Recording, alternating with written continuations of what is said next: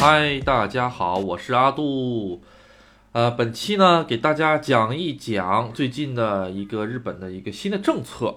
这个政策呢，可能跟这个在座听的各位呢关系不大，但是呢很有意义的一件事情啊，就是呢，日本呢，它其实是一个反签国家。反签是什么意思呢？也就是说，不是说我直接去申请签证，申请下来签证，我就可以坐飞机走的。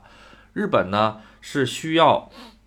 先申请签证啊，当然旅游签证的话啊，好像直接向大使馆申请就行了哈。比如说工作签证不是这个样子的，他是先申请签证，先上那个工作单位申请，然后工作单位呢去向这个入管局打申请啊，说我要这个人，然后入管局申请了下来之后说没有问题，可以让你，可以把这个人招过来的时候，他会给你发一张纸，那个纸叫做在留资格认定证明书。是个什么东西呢？也就相当于是日本政府允许你来的一个证件。然后呢，你拿的这个证件，这个证件呢是日本人呢，原来呢是日本人在这个日本的公司呢，通过邮寄的手段邮寄给你。然后呢，你再拿着这个邮寄的这张纸去加上你的护照，中到中国的大使馆去交申请。也就是说，需要申请两次。第一次呢是日本入管局给你下一个证明，说哎你可以来日本。第二次呢是这个日本的这个大使馆哎再帮你做一次这个反签。第二次做的时候呢，他就是会看你的这个证明书啊，是哎政府要你了啊，也不是政府要你了，有公司要你，并且你各个地方审核都通过了，那可以。然后大使馆呢，然后再来看你呃各个方面符不符合这个出国是或者是赴日的条件。它其实是两个部分来进行审查的，是日本两个部门对你进行审查，所以叫做反签嘛。啊，其实很多国家都有反签哈，只不过大家可能是如果不是去工作的话，就涉及不到反签这个项目。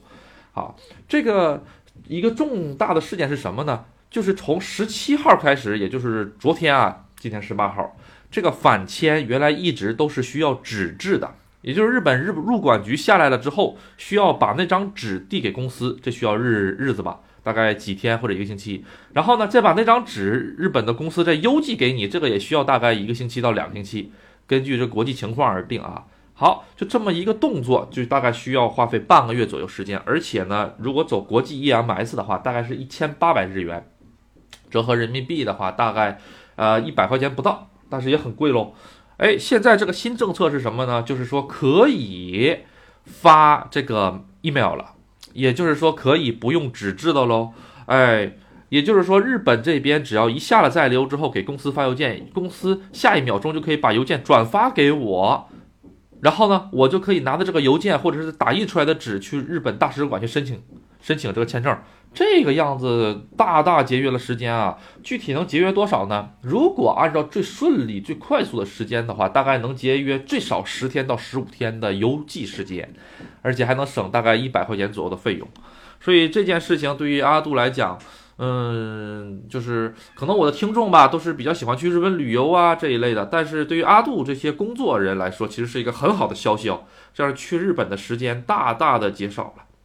哎，呃，阿杜讲一下，如果是想去日本工作的话，这个时间签证申请大概要多少呢？首先，假设你跟公司已经面试通过了，日本公司准备要你，他管你要材料，要完材料之后，他再做材料，然后呢，往大使馆递上去了的话，啊，不是往大使馆啊，往这个入管局，就是入国管理局，也就是日本的移民局递上去的话，最快也要大概一个月左右的时间，这个这个材料才能下来。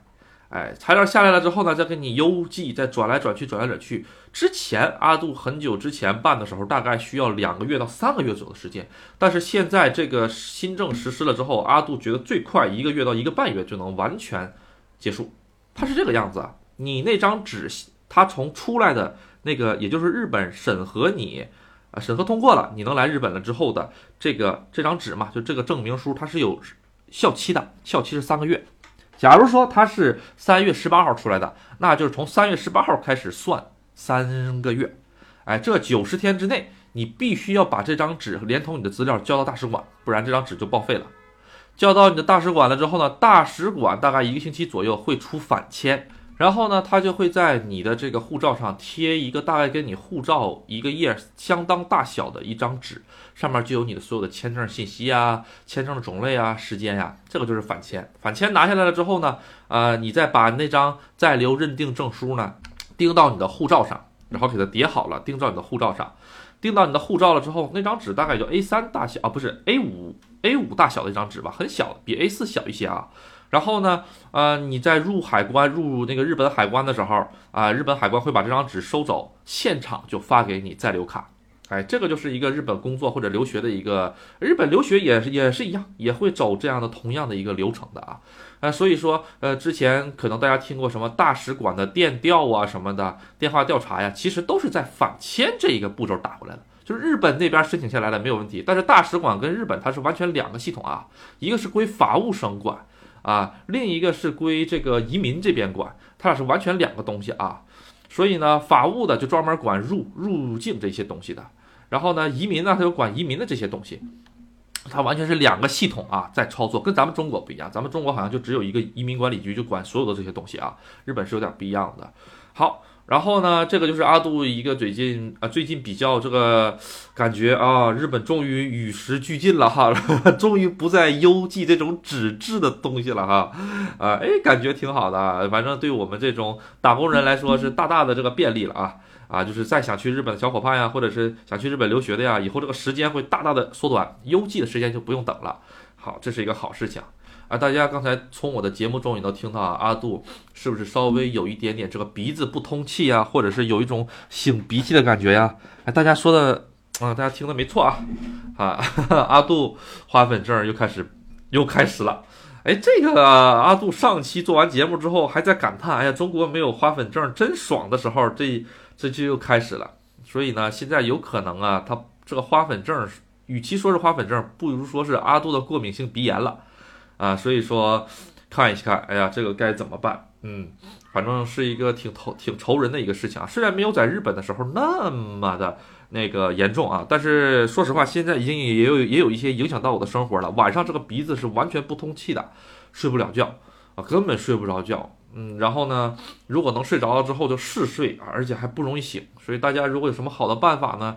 啊，麻烦告诉一下阿杜，在评论区告诉阿杜啊，谢谢大家。好。本期呢，给大家讲一讲，哎，阿杜之前生活过的那个地方叫做玉电厂市。为什么想讲一讲这个呢？因为阿杜到现在这么多期节目了，也四五十期节目了哈，呃，一直阿杜去日本，从落地到就是从去日本第一天晚上睡的那个地方，到阿杜回国前。一直生活在那一个地方。总之，对那一个地方吧，呃，第二就是对我来说，第二故乡倒算不上，但是第三故乡应该是能排得上的啊。因为阿杜在之前在国内生活的时候，也不是一直在一个生，也不是一直在一个城市生活。阿杜呢，呃，简单介绍一下自己。阿杜之前是在东北出生的，上完小学了之后呢，阿杜就到山东，哎，然后到了山东之后呢，上完初中、高中之后呢，啊，又上大学，我又到了南方去了。然后在南方大学毕了业之后，工作了几年之后，我又到日本去了。所以对于阿杜来讲，哈，没有一个地方是像那种所谓的啊故乡家乡那么强烈那种感觉。因为阿杜整个人生经历一直在换地方，一直在换地方。所以对于阿杜来说吧，呃，呃，有很多的朋友跟阿杜也聊过，说是呃不想出，就是不想出国呀，或者不想离开自己的家乡，因为这个地方生活的熟。就是比较熟悉啦，哎，各个你，然后也有自己的朋友的固定的圈子啦之类的。阿杜的朋友基本上是那种一两年见不上一面的，偶尔一起打打游戏，一起聊聊天，偶尔偶尔偶尔相隔个五六年七八年啊。我今阿杜今年回东北的时候，终于跟我这个相大概有四五年五六年没有见过的朋友，终于吃了一顿饭。所以跟大家的这种生活状态可能不大一样啊。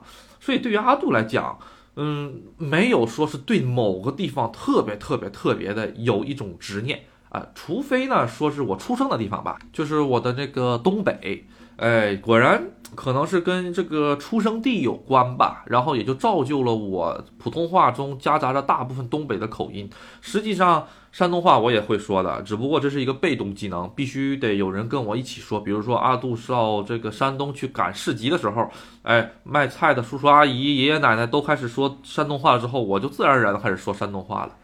这个东西像是一个被动技能吧。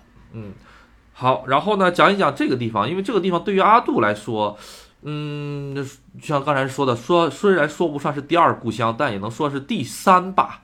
啊，虽然是在日本啊，那些杠精啊和那些愤青呢，呃，朋友们呢，就先不要这个发表意见了啊。这个东西嘛，每个人的经历都不同，所以呢，不要按照你的经验和经历来去看待其他人。哎，我也不知道我最近是火了还是怎么了，但是我粉丝量一直都这么低，为什么杠精开始慢慢变多了呢？哎，黑粉开始变变的慢慢变多了呢？这可能是一件好事情哈。阿杜，谢谢各位黑粉啊，哎，尤其是在我的节目底下留言，留完言了之后呢，然后我一看啊，你如果是我的粉丝。对阿杜说的某些事情呢，呃，感觉不大赞同。阿杜绝对会耐心回答，因为你最起码关注我了，是我的粉丝。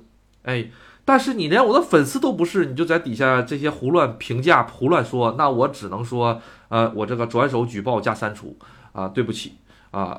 所以还请大家文明用语啊，谢谢啊啊，不要觉得阿杜这个心胸狭窄啊，阿杜也是一个人，我也是一个正常的人。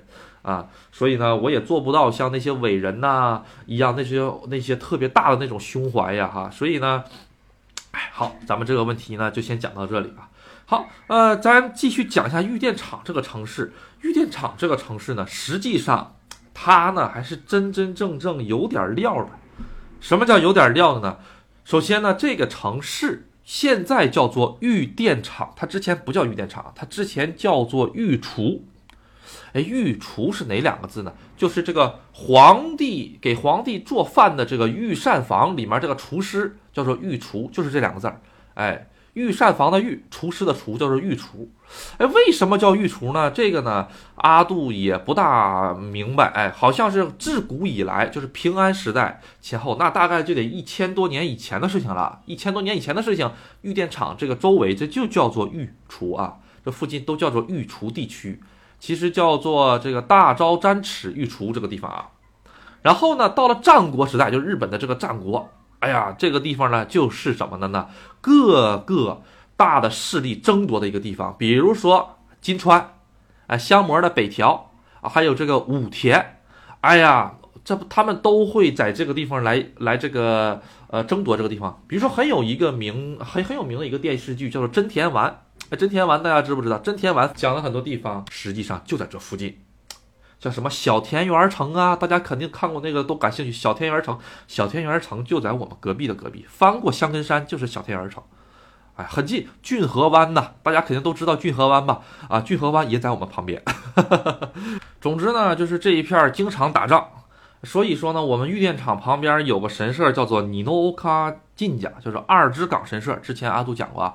那个神社其实就是为了，就是纪念之前古战场死掉的这些战士建的一个，也叫做卫灵神社吧，就是把这些呃灵啊、冤冤冤魂之类的给它镇住的一个神社吧。啊，但是呢，好像镇不住哈哈，那边总是出各种各样的妖魔鬼怪的传说哈。啊，阿杜之前的节目也讲过，专门拍贞子的那个剧组。呃，反正就是他们也是喜欢炒冷饭嘛，啊一个东西呃反左的拍，右的拍，像咱们中国的这个某些剧一样啊，左的拍，右的拍，正的拍，反的拍，于是呢也上那边去取景了，而且还到我们酒店里来居住了啊。这个事情阿杜之前讲过。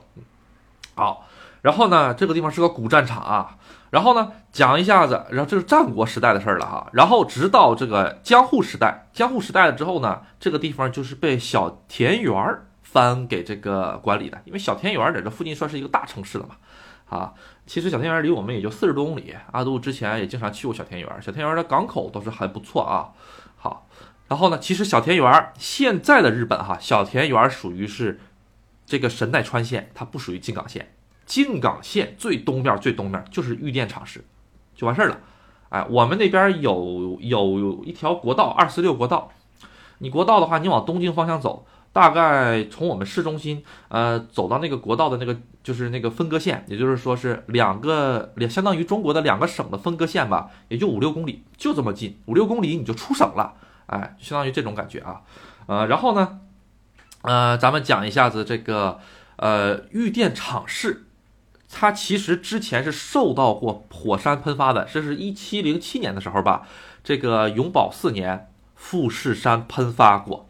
那个时候，整个哈这个玉电厂市，啊，相关资料看好像是基本上都没了一大半儿，啊，所以说嘛，啊，有很多人说什么东海大地震呢？最近三十年会发生啊？其实，呃，现在按照日本的最新出来的这个防范手册、灾害防范手册来说的话，预电厂是是百分百，只要喷发就会被灭的一个城市吧，可以这么说吧？啊，因为它大概率百分之九十的土地都在这个就在就是怎么说呢？这个灾害范围之内。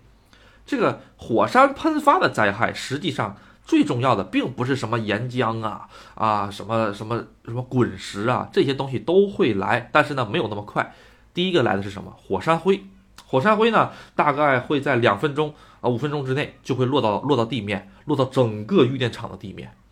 因为因为玉电厂这个地方怎么讲呢？它是在个山谷里，它周围全都是山。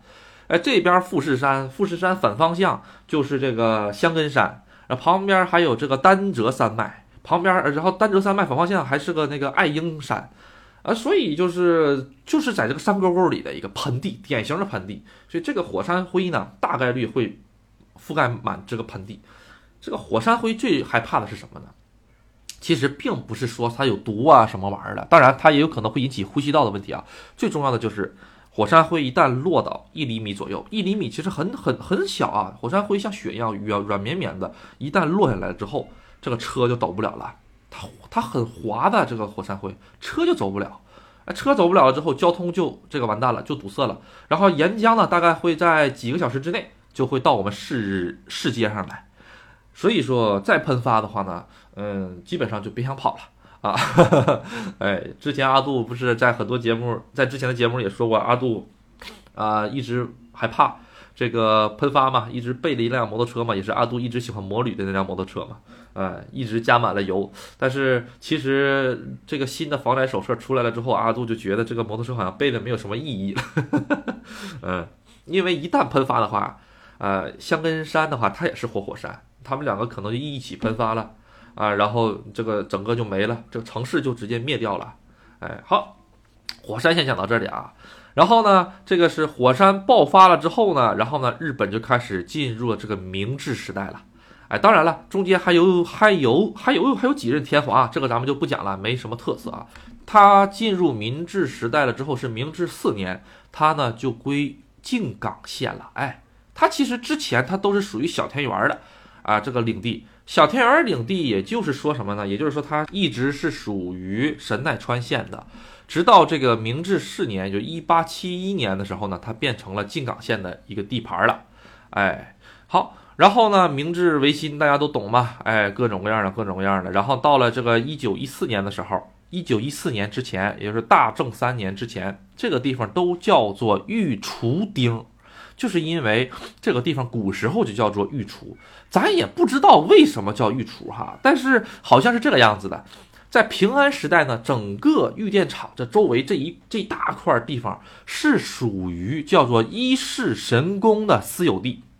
伊势神宫，那大家一听这个名字就很厉害，是不是哈？伊势神宫呢，实际上是日本这个山重县的伊势市的一个神社啊，它其实是一个很厉害的一个神社啊，这个咱们有机会再讲啊。啊，它呢是这个神社，他自己好像是弄了一个，像是怎么说呢，就是像一种土地所有那种感觉。这个山呐，这个土地啊，都是这个神社的，哎，就跟现在的富士山也是一个神社的，是一个样子啊。日本当时就有这个东西，所以说我们这附近都叫做御厨，其实都是这个神社的东西啊。但是经历了一千多年前的事儿了啊，阿杜也不是很清楚啊啊，等等等哪天有空打个电话问问，到到底是怎么回事儿啊？开玩笑，开玩笑啊。好。那为什么从御厨改名叫御殿厂了？这个殿呢是殿下的殿啊啊，什么那个宝殿啊，殿下的殿。厂呢就是咱们足球场的这厂。为什么会变成这个呢？实际上跟日本历史上很有名的一个人有关。这个人是谁呢？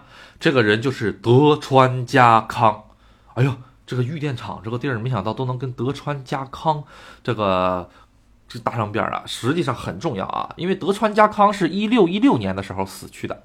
他死去了之后呢，他呢是从这个呃静冈市那边死去的，也就是叫做九能山东照宫的这个地方，他要把他的遗体嘛，哎，搬到这个他的老家，也就是叫做日光东照宫的这个地方啊。这个地方呢，呃，怎么说？这个地方好像也不是他的老家吧？啊，反正就是要从这个神社搬到这个神社，但是呢，他们两个不在一个县，啊，是什么呢？是从这个靖港县，哎，搬到这个利木县，要把这个遗体搬过去。然后呢，在运售途中的时候呢，啊，因为你也知道嘛，以前古代的时候，我们玉电厂这边就是山呐，就是特别陡峭的一个地方，不像现在修高速公路啪啪啪走。实际上，你要是现在去我们玉电厂的话，坐高速公路大巴去的话，或者坐或者坐电车去的话，你会经过无数个山洞啊，无数个倒是有点夸张了，会经过很多个山洞啊。坐高速公路的话，你也会发现一会儿在山上跑，一会儿从山上下来，所以当时的能力条件呢，说实话是很麻烦的。所以在我们玉电厂那个地方建了一个呃殿，就是建了一个像宝殿的一个一个样子一个东西，就相当于咱们古代皇帝的行宫一样啊，把这个遗体呢安置在这里，然后呢这个地方就叫做玉殿场。玉殿是谁呢？玉殿就是这个啊德川家康，这个殿这个殿下就是德川家康，这个厂就是放他的这个地方，也就是把他放在放置在这安置在这地方，所以叫玉殿场。他。这个地方实际上是一个神社，哎，放了一个地方。这个地方在哪里呢？这个地方就在我们玉电厂高中的旁边儿哎，叫做雾七神社的一个一个一个旁边放的地方。所以说呢，当时呃，为了建这个，为了建这个宫殿的时候呢，御殿场啊，周围来了好多好多好多工匠吧。哎，德川家康当时是什么人呢？你说是不是？哎，到处叫能人巧匠来我们御殿场，然后来这个建设这个地方。然后呢，慢慢慢慢慢慢的，你说他们来这俩花建建建宫殿，那不得吃不得喝不得生活吗？所以慢慢慢慢这边就有呢，为了这些工人，哎，然后呢形成了一个小小的一个村子。这个村子实际上就叫做玉电新村。哎，这个名字现在已经没有了。这是当年为了建这个地方，大家哎，然后呢，都聚集到这里，然后形成了一个小村落，就是为了完成这项任务。好，然后呢，呃，这件事情就这么慢慢慢慢形成了。这会儿呢，好像遗体也被运走了啊。然后，但是这个东西就这么留下来了啊。好，但是呢，像阿杜说的，这个名字呢，是直到。近现代、近代吧才改的。之前呢，这个地方因为自古以来一直都叫做御厨丁，也就是这个皇帝御用的厨子的这个这个小的村庄这种名字哈，所以呢还是一直叫这个。但是御殿厂也有啊。玉电厂和玉电厂市是不一样的。玉电厂市是现在这个市的名字，玉电厂是指之前放德川家康嗯这个遗体的时候这个安置的那个地方，那个厂就是那一块地儿叫做玉电厂啊。所以呢，呃，后来呢，由于玉电厂，呃，就是放德川家康这个名字很有名嘛，慢慢慢慢慢慢的话嘛，然后呢，大家就改成这个呃玉电厂市了，因为这个后期的知名度更高嘛，德川家康嘛多有名是不是？后来就把玉电厂。这个名字改为了这个地方的名字，叫做玉电厂市了。它实际上原来不是市，它原来就是一个村子，啊，很小的一个地方。后来慢慢慢慢慢慢，直到近代才会才被它改成这个市了啊。是一九五五年的时候啊，昭和的时候，昭和三十年的时候才把这个改成了市。它呢是把原来这些村儿啊全都给哎那个集合在一起了啊，改成了市。好，呃，玉电厂大概有多少人呢？到现在为止吧，哈。呃，大概也就八万五千人，哎，八万五千人里面呢，还有好多好多的这个呃外国人啊。好，然后呢，其实哈，在这个第二次世界大战之前，玉电厂还被称为叫做那个美国人村儿。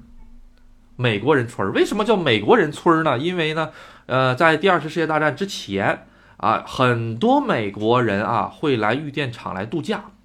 为什么来度假呢？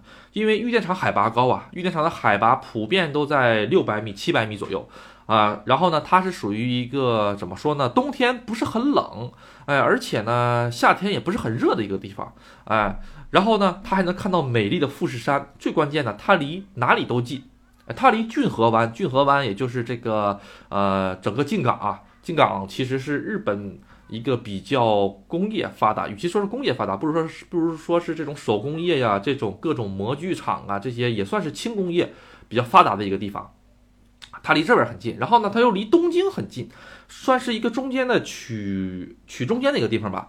两边从我们玉电厂到东京八十多公里，到靖港市八十多公里，呃，正好取在一个中间的位置，所以说地方很好，很多美国人在这边这个居住啊什么的，包括现在。阿杜之前酒店对面有一户人家就是美国大兵，咱也不能说是这房子他买的吧，但是之前也有很多美国人在这边居住过哈。比如说，哎，这个我们玉电厂现在最有名的是什么？叫做尼诺卡哈姆，叫做二之港啊火腿，二之港火腿，哎，大家想对了，就是那个二之港神社旁边的啊，开了一家火腿店。这家火腿店其实原来呢，它就是一对美国夫妇。在这边经营的，当时那都有农场，哎呀，那个地儿大的，那个我们我们这个二之港这个地方呢，在玉电厂，在很久很久很久以前是别墅区，就是都是有钱人来来来住的别墅区。到现在你去那边住的话，你去那边看，你会看到好多大房子，就是你到这边一看，哎，外面看的像公园，但是你看啊，这个地儿，哎。会给你留一个门儿，这个门儿不是小门儿啊，是那种大的那种，像公司那种大的那种收缩栅栏门一样。哎，这一看好像就是哪个公司的进口，是不是？不是，这就是人家，你 知道吗？那个门儿啊，基本上大巴车两台都能平行进去，就那么大。从卫星地图上来看，哇，这家太大了。包括阿杜之前在日本一直住着的那个公寓，那个地方实际上就是人家老农民家里之前留下来的别墅地。然后呢，他把它一劈为二了，多厉害！前面呢还是他们家啊那原来的老房子，后面其实就是他们家的院子了。把他们家的院子给劈掉了之后，盖了一个那个像是那种呃两层的那种小别墅一样的东西哈，来招这个租户。你想一想，那得大到什么程度？大概的话，呃，我们那个房子大概能有一个五十多平。啊，是 one LDK，就是一间仓呃一一个客厅，哎，然后呢带一个这个寝室，带厨房，带这个卫生间的，那这个就是 one LDK 的意思啊，就是 ELBK。它这个面积说说实话，在我们预定场已经算是大的了，五十多平啊。你在东京的话，五十多平那得多少钱？但是在我们预定场的话，五十多平也挺贵，因为那个地段比较贵啊，大概得个七八万日元一个月的这个押金呐。所以，我们住的阿杜之前住那个家，经常会收到一些卖房子的推销员上门来。哎呦，阿杜就搞不懂，砰砰砰砰砰敲门。阿杜那天正好休息，敲门。哎，你好，那个我是谁谁谁谁谁，我是哪个哪个建筑公司的，您要不要考虑一下子在我们附近买个房子？我说嗯，买房子。我说我是外国人呐。他说啊，没关系，没关系的。然后我就说那这房子多少钱一个月租金呢？他说看你选择的户型大小，有可能比现在的房租还便宜哦。后来我一看，哇，太便宜了，一个月只要付个七万八万日元就够了啊，跟阿杜的这个差不了太多，基本上是一致的。所以说呢，其实呃买房子的话呢，还是挺合适的，在日本啊。但是买房子也有买房子的坏处，这个里面就在这里不讲了。好。然后呢，就这一边全都是别墅区。你说，呃，我们我们这个地段的这个这个怎么说呢？这个这个地主多有钱呢？他其实这个房子也不是他建的，他是怎么的呢？他呢，把他们，我估计现在我们住的这一个地方，就是他们家原来的后院儿。后院儿估计原来还有个什么，还有个什么水池子呀、庭院呐。啊，还有几棵大松树啊，好大一个地方，大概呃四五百平能有了，五六五六百五六百平米的一个大大的地方哈。然后呢，他就把这个后半部分分割出来了之后呢，作为一个单独的土地，他是怎么呢？他委托给这个房产公司，房产公司它呢是属于租这个土地，哎，然后呢把这个后面盖上房子，房产公司拿他钱盖。盖完了之后呢，等于是这个老头是拿着土地去参股，去入去入的这个股，然后呢，每年拿到多少分红，拿到多少分红。这个房子建筑物实际上不属于这个老头，但是地属于是个老头的，就这么个事儿。实际上，在日本来说的话，建筑物的寿命就是这种建筑物的寿命哈，到最后三十五年之后基本上都是为零，或者四十年之后都是为零的，只有这个土地的价值是不变的。所以，如果真的是有想上上日本去买房子的话，一定要买带地的，因为那个房子过个几十年基本上不值钱了，呃，那个地是一直是值着钱的。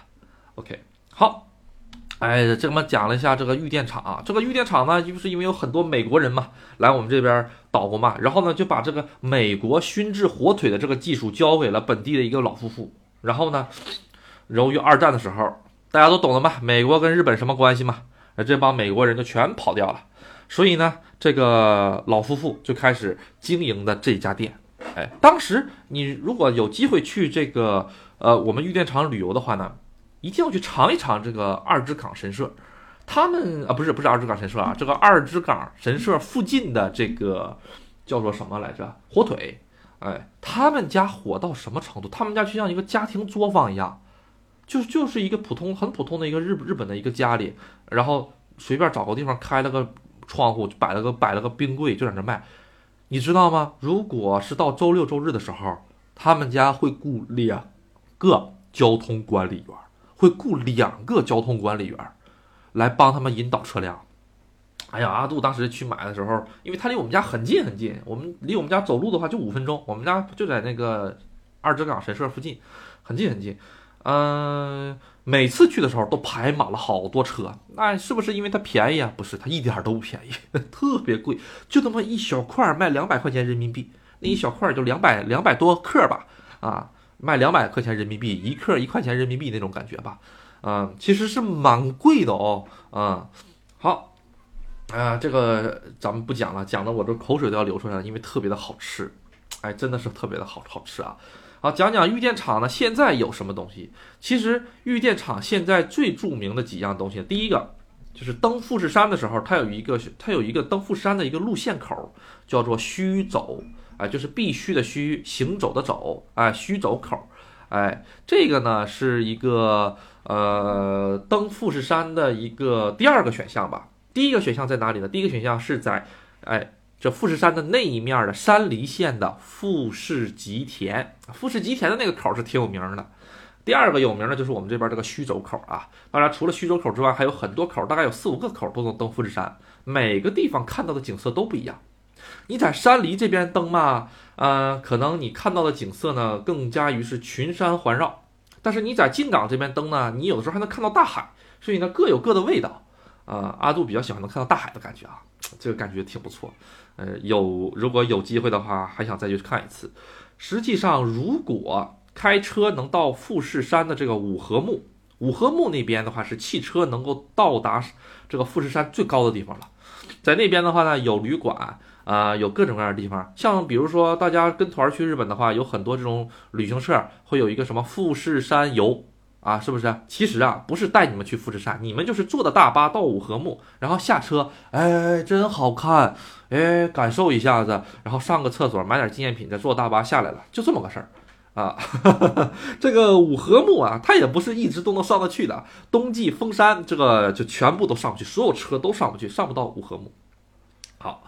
呃，讲到了富士山啊，呃，第一个是富士山，嗯，登富士山的话可以考虑这两个点儿。第二个玉电厂比较有名的是什么呢？就是这个奥特莱斯。这个奥特莱斯是日本最大的奥特莱斯，为什么？因为它旁边有富士山呢。哎，这个奥特莱斯中间有个大桥，叫做那个有梅诺哈西，就是梦之大桥。梦之桥呢，你站在梦之桥上，整个富士山会摆在整个桥的正中央，特别壮观的一个景色当然，阿杜已经看得腻腻的了啊，没什么兴趣。大家如果有兴趣，可以去打卡拍照。而且好像是二零二零年的时候呢，富这个奥特莱斯又新拓展了两个区到三个区，所以呢，整个的这个感觉。比之前大了很多很多，什么牌子都有啊，呃，从 GUCCI 呀、Prada 呀，到一些很小众的日本品牌呀，当然想买手表的话呀，到就到那里就可以了，啊，什么首首饰的品牌呀也都有，嗯，好，这个奥特莱斯呢，阿杜就不给大家多讲了，但是如果大家有想听的话呢，可以留言，阿杜可以专门搞一期这个从东京到奥特莱斯的一个攻略。啊，包括奥特莱斯的这个呃购买呀或者游玩的攻略啊，阿杜门儿清，特别门儿清啊。好，呃，除了奥特莱斯之外，御剑场还有什么？哎，其实呢，就是上一期节目讲的这个呃义父宫这个公园儿。义父宫公园儿你是什么呢？为什么这么厉害呢？这个义父宫啊公园呢，纪念公园呢，它实际上是为了纪念谁的？义父宫庸人亲王啊，和这个四金子妃啊，就是他们两个是一对夫妻。他俩又是谁呢？他们两个就是这个大正，也就是日本这个昭和前面不有个大正吗？这个年号吗？这个大正呢是谁呢？这个大正就是这个义父公雍亲王的亲爹。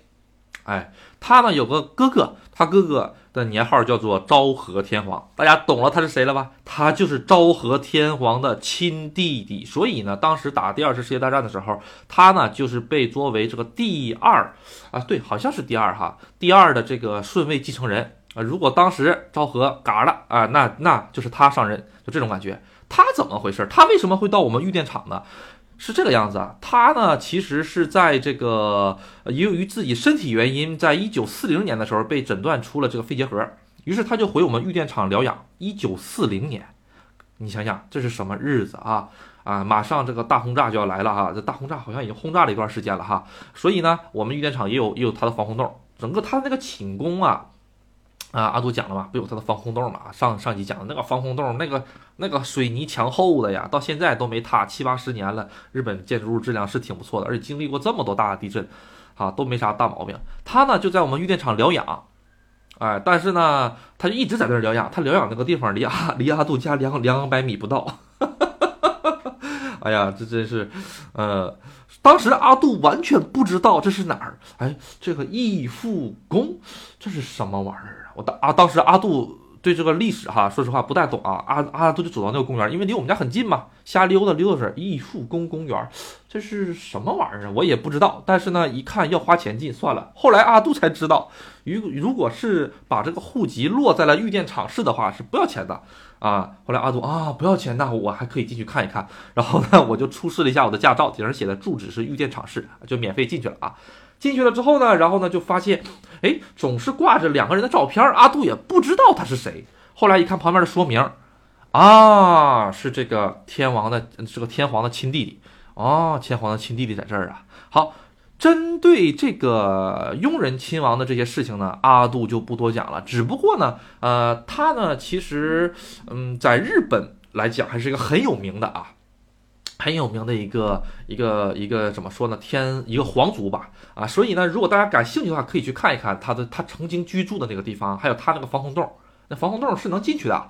呃，对，然后大概是花三百日元门票，大概，呃，对，阿杜记得三百日元的门票就可以进去啊，包括包括之前这个天皇在院子里种的花、种的草，啊啊，这这个他那地方好大好大的，就整个就相当于，嗯，怎么讲呢？就相当于一个大公园的感觉吧，啊，对，全部都是密密麻麻的阿杜最反感的那个杉树，啊，然后后面的话还有很多的那个枫叶林啊。